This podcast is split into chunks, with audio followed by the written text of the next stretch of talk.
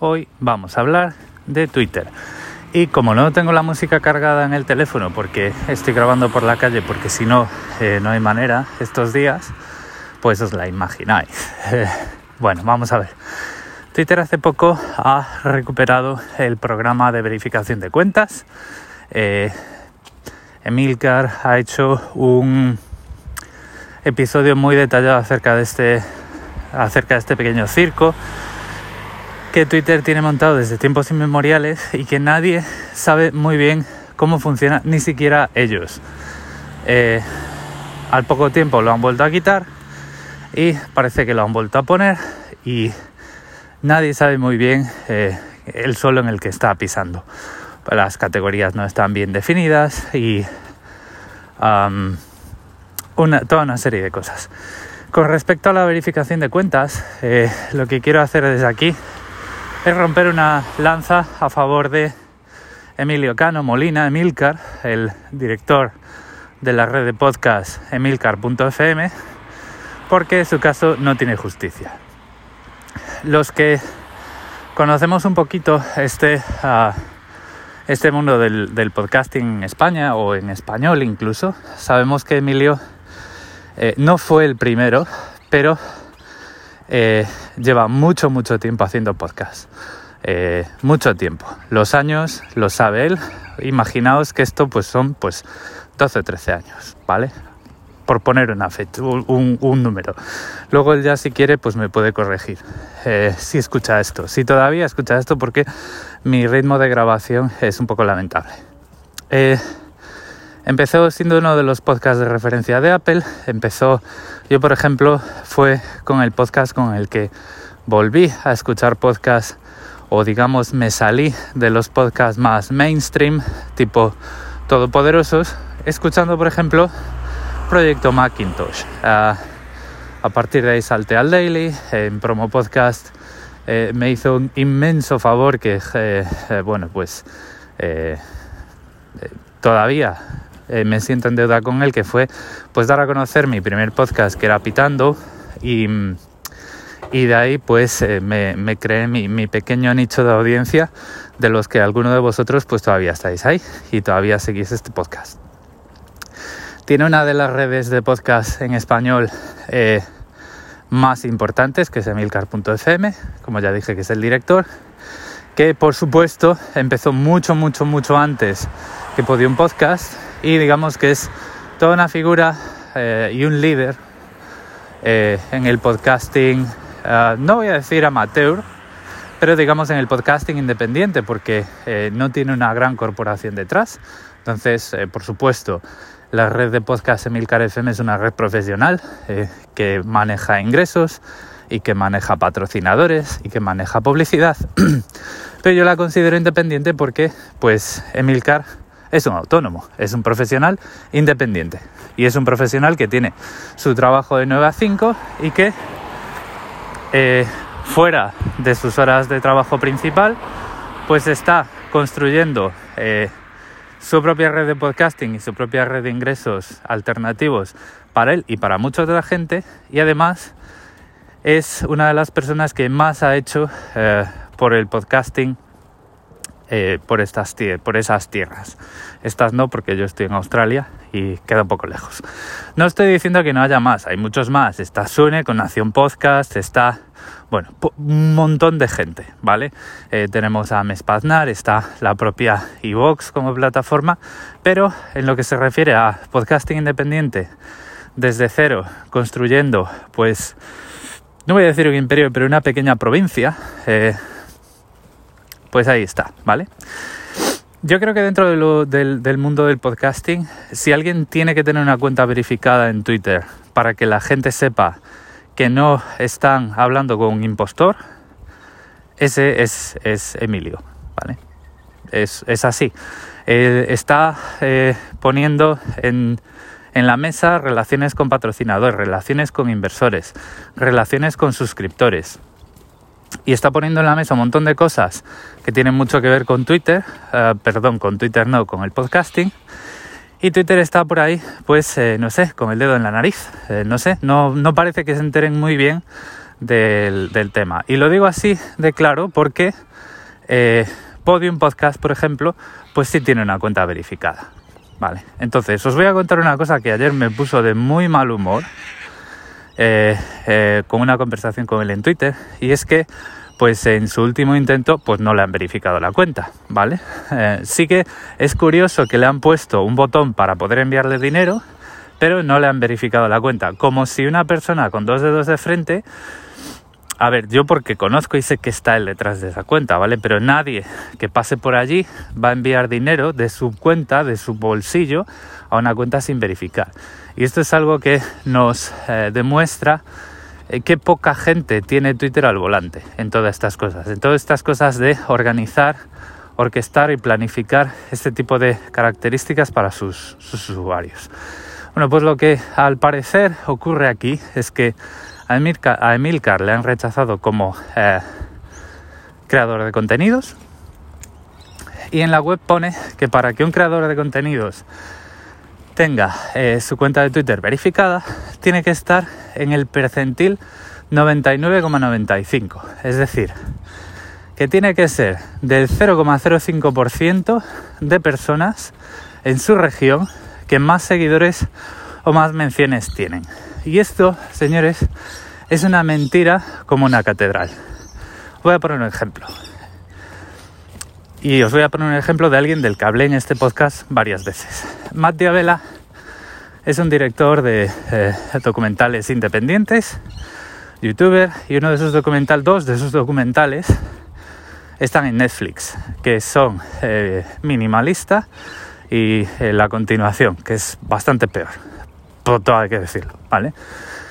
Y tiene un canal de YouTube del que, eh, complementando ingresos con los, eh, eh, digamos, documentales o, o films de, del formato largo que hace, pues vive y vive pues bien, porque como es minimalista, pues tampoco se compra todo cuanto cacharro hay, ¿no? Em, bueno, pues este tipo tiene una cuenta en Twitter que tiene como 80.000 seguidores no son pocos, pero os voy a decir más, ¿vale? 80.000 seguidores y sigue a una sola cuenta y todo esto en la región de Los Ángeles, California. Si una persona con un youtuber además en Los Ángeles con 80.000 seguidores en Twitter está en el perfil 0,0 en el percentil 0,05% de más seguidores en Los Ángeles, California, pues no sé, eh, yo soy un elefante rosa y eh, controlo espacio-tiempo y eh, tengo un cohete y me teletransporto. O sea, eso es una mentira como una catedral y lo único que están consiguiendo es que la sensación de nepotismo y de famoseo y de elitismo barato que no tiene ningún fundamento detrás y que no tiene ningún valor para muchos sectores y muchos profesionales, pues eh, tienen este, esta marquita azul de estas cuentas verificadas. No tienen ningún criterio a día de hoy para asignar estas marcas de verificación. Repito, no, no nos podemos creer que tengas que tener el 99,95% de seguidores en tu región cuando una cuenta con solo 80.000 seguidores en una región tan activa en lo que se refiere a Instagramers, YouTubers, YouTubers y demás fauna, como es Los Ángeles, una cuenta, repito, con 80.000 seguidores, que es migajas, tenga su perfil verificado. Entonces, esto, pues, pues no sé, es, es un, un, uh, un comportamiento de lo más errático y de lo más injusto y, que al, final lo que están haciendo es quitar valor a esta eh, propuesta que están haciendo con las cuentas verificadas. Siguiente historia. Em, han habilitado el tema de las propinas en, Twitter, pero tú puedes tener el botoncito de la propina y puedes tener una cuenta no verificada. Entonces, ¿qué tipo de seguridad quieren ofrecer con, este tipo de situación? ¿Qué, ¿Qué, pasa? ¿Que le quieren dar solo dinero a la gente que ya tiene más. Eh, esto, no sé, es, es, es como el colmo, ¿no? Y bueno, esto se suma también al tema de los spaces, al tema de estos eh, canales de voz, en el que hace poco se llenaron la boca diciendo que a partir de hoy, o sea, a partir de hace dos o tres semanas, todas las cuentas con más de 600 seguidores van a poder hacer spaces. Y pues esto no es cierto, porque yo tengo 953 a día de hoy y los spaces ni están ni se le esperan. Ayer también me contestaba Oscar Baeza de Café Low, otro grande del podcasting en español, que él con más de 3.000 seguidores pues tampoco los tiene. Entonces, o sea, no solo no es cierto lo que dicen, lo de los 600 seguidores, sino que además a gente que los, podría, pues los podríamos estar usando para experimentar eh, ese contenido, en ese formato, esa discusión, como somos los que tenemos los podcasts, pues no nos lo dan. No sé, o sea, es como todo muy... Eh, no hay nadie al volante. No hay nadie al volante. Y es algo que me pone de bastante, bastante mal humor. Siempre he defendido Twitter como una red social. Siempre me ha parecido la red social más eh, independiente, más auténtica, independientemente de que em, podamos tener discusiones estúpidas y discusiones agrias por temas absolutamente banales. Siempre me pareció una red social mucho más valiosa que muchas otras. Pero a nivel de eh, gestión de producto y de definición de producto, están haciendo el ridículo eh, con un montón de gente que está en Twitter aportando un montón de valor a la propia plataforma. Porque al final Twitter son sus usuarios. Y si un perfil como el de Milka, con la conversación que puede estar creando en Twitter, hace que muchos usuarios no solo hayan descubierto el podcasting, sino que se abran un perfil de Twitter, pues, pues verifica de la cuenta. Que no tienes nada que perder, solo tienes que ganar. Pues no, no. Es como que eh, no hay. Estás, es como hablar con una pared. Y eh, no sé, me parece fatal. Así que desde aquí, pues. Eso. Todo mi apoyo. Yo ya he decidido no perder el tiempo. O sea, ni aunque tuviera 60 millones de seguidores, no creo que intentase verificar mi cuenta porque me parece que no, no se merecen ese intento. Que le den la chapita azul a. No sé, las influencias de maquillaje o los youtubers en Los Ángeles, aunque tengan solo, aunque estén en el percentil 0,05% por abajo, es decir, que el 99,95% de los youtubers en Los Ángeles tengan más seguidores que ellos. Y por supuesto, pues a personalidades activistas y tal, ahí sí que me parece bien que lo hagan con un poco de nepotismo. Pero, hombre, que me digas que abres la, eh, las solicitudes de verificación a todo el mundo y que lo único que consigas con ello es hacer el ridículo, pues, pues no está bien. No está bien y hay que decirlo y hay que decirlo más. Cambiando un poquito de tema, eh, los que habéis estado siguiendo un poquito mis intentos con el canal de YouTube, veréis que hace tres meses que no pongo nada. Y es que esto es la crónica de darse con los dientes con la realidad, contra la realidad. Em, cuesta muchísimo trabajo, eh, exige muchísima constancia. Para tener consistencia en tu canal, a veces pues tienes que hablar de cosas y tienes que escribir acerca de cosas que en realidad a ti tampoco te aportan eh, demasiado, pero que a la audiencia que quieres construir les puede hacer falta. Y bueno, pues también se, junta esto con el hecho de que eh, todavía estoy intentando hacerme con el control de mi vida eh, con una niña de seis meses que además es mi primera hija, entonces pues nunca sabes lo que va a pasar la semana que viene y mm, estamos hablando de un volumen de trabajo sin exagerar que es del orden de cinco veces lo que te puede costar eh, grabar un episodio de un podcast. Y un episodio de un podcast no como este, que yo estoy sacando el teléfono del bolsillo y me lo estoy llevando a la oreja y estoy hablando sobre la marcha como es este podcast, sino un episodio de podcast en el que ya hayas eh, creado unas notas, consultado unas, eh, una documentación, creado una narrativa, creado una estructura, etcétera, etcétera. Pues si eso eh, da trabajo, multiplica ese trabajo por 5 y tienes más o menos un vídeo en YouTube en el que estás contando lo mismo y la calidad del vídeo no molesta. Es decir, que la calidad del vídeo no va a espantar a ningún, eh, a ningún espectador. Es muy, muy difícil. Y eh, bueno, a ver, estos dos vídeos eh, me han ayudado a entender la complejidad, ¿vale? No estoy diciendo que nunca jamás en la vida vaya a volverlo a intentar, pero está claro que este no es el momento. O sea, yo creo que hasta que mis hijos no jueguen solos y no duerman bien, esto no es factible, porque yo también tengo una, pues a mi mujer también hay que darle un poco de cariño, ¿no? Por las noches. Eh, y no estoy hablando de nada eh, conyugal más allá de, pues, cuando pones a la niña a dormir, en vez de encerrarte en tu agujero y encender la cámara, pues ver un poco la tele, hablar un poco de nuestras cosas, planificar un poco nuestra vida familiar, etcétera, etcétera. Vale, hacer vida en familia es algo que ahora mismo pues no veo factible un canal de YouTube eh, en la lista de cosas por hacer. ¿Qué es lo que voy a hacer, sin embargo? Bueno, pues eh, lo que, a lo que sí que creo que puedo dedicar más esfuerzo o al menos más organización es al podcasting.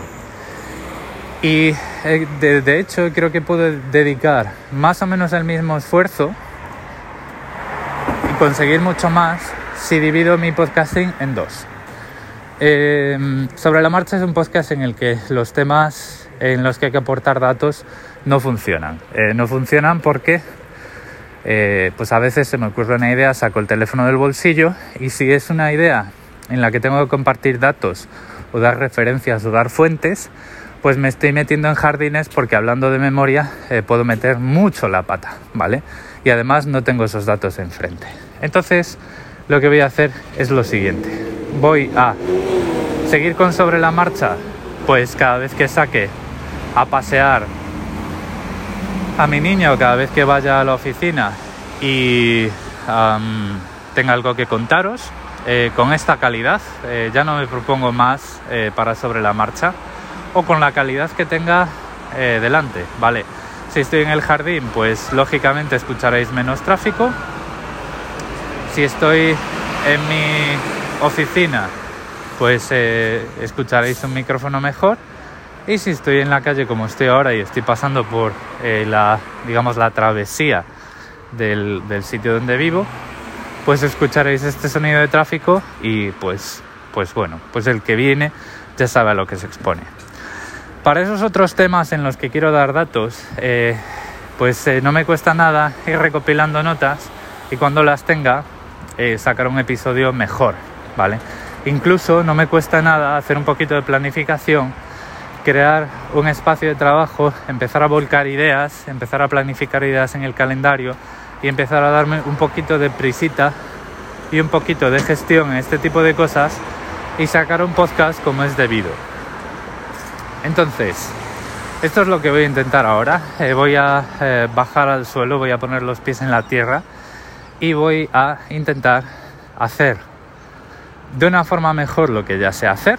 Eh, organizar un poco mi trabajo para trabajar mejor dedicándole el mismo tiempo que es el, podcasting, y daros algo de más calidad o de más eh, prestancia o de más, más sólido que sobre la marcha, con menos, eh, menos periodicidad, sin cerrar sobre la marcha, sin cerrar nada de lo que ya tengo abierto y ver a ver a dónde llegamos.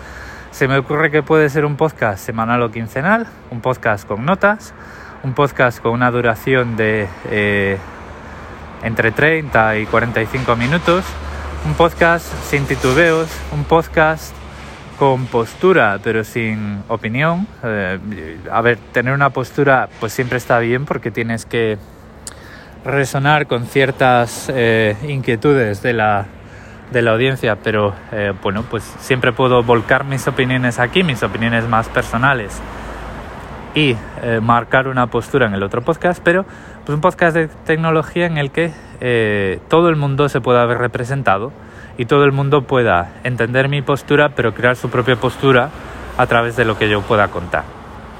Un podcast que no tiene por qué estar limitado a temas de privacidad y de seguridad, que también puede en algún determinado momento eh, comentar eh, temas de actualidad con un poco más de investigación del que os podéis encontrar aquí.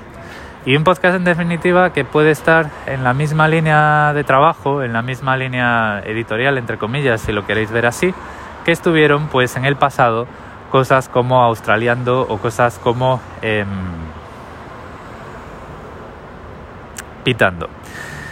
Como regalo, eh, a ver, Australiando no está en ningún feed porque me he dado cuenta de que había muchos dominios alternativos eh, registrados, registrando Australiando, había mucha actividad a través de ese nombre.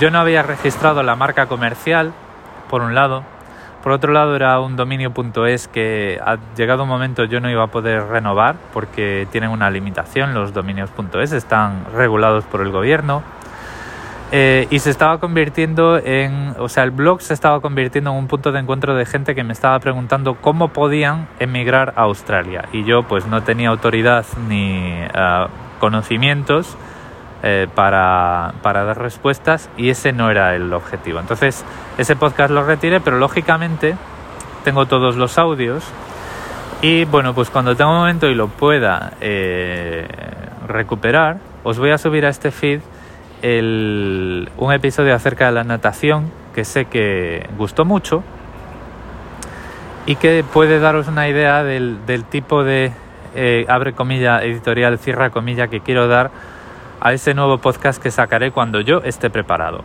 y que será, eh, estará basado en temporadas, tendrá parones anuales para planificar y trabajar los guiones y las ideas y los eh, capítulos de la siguiente temporada. O sea, un podcast en el que lo que quiero hacer es diseñarlo de forma que esté seguro de que no os voy a fallar, ¿vale? Lo voy a dejar aquí. Muchas gracias eh, por todo el tiempo que habéis dedicado a escucharme.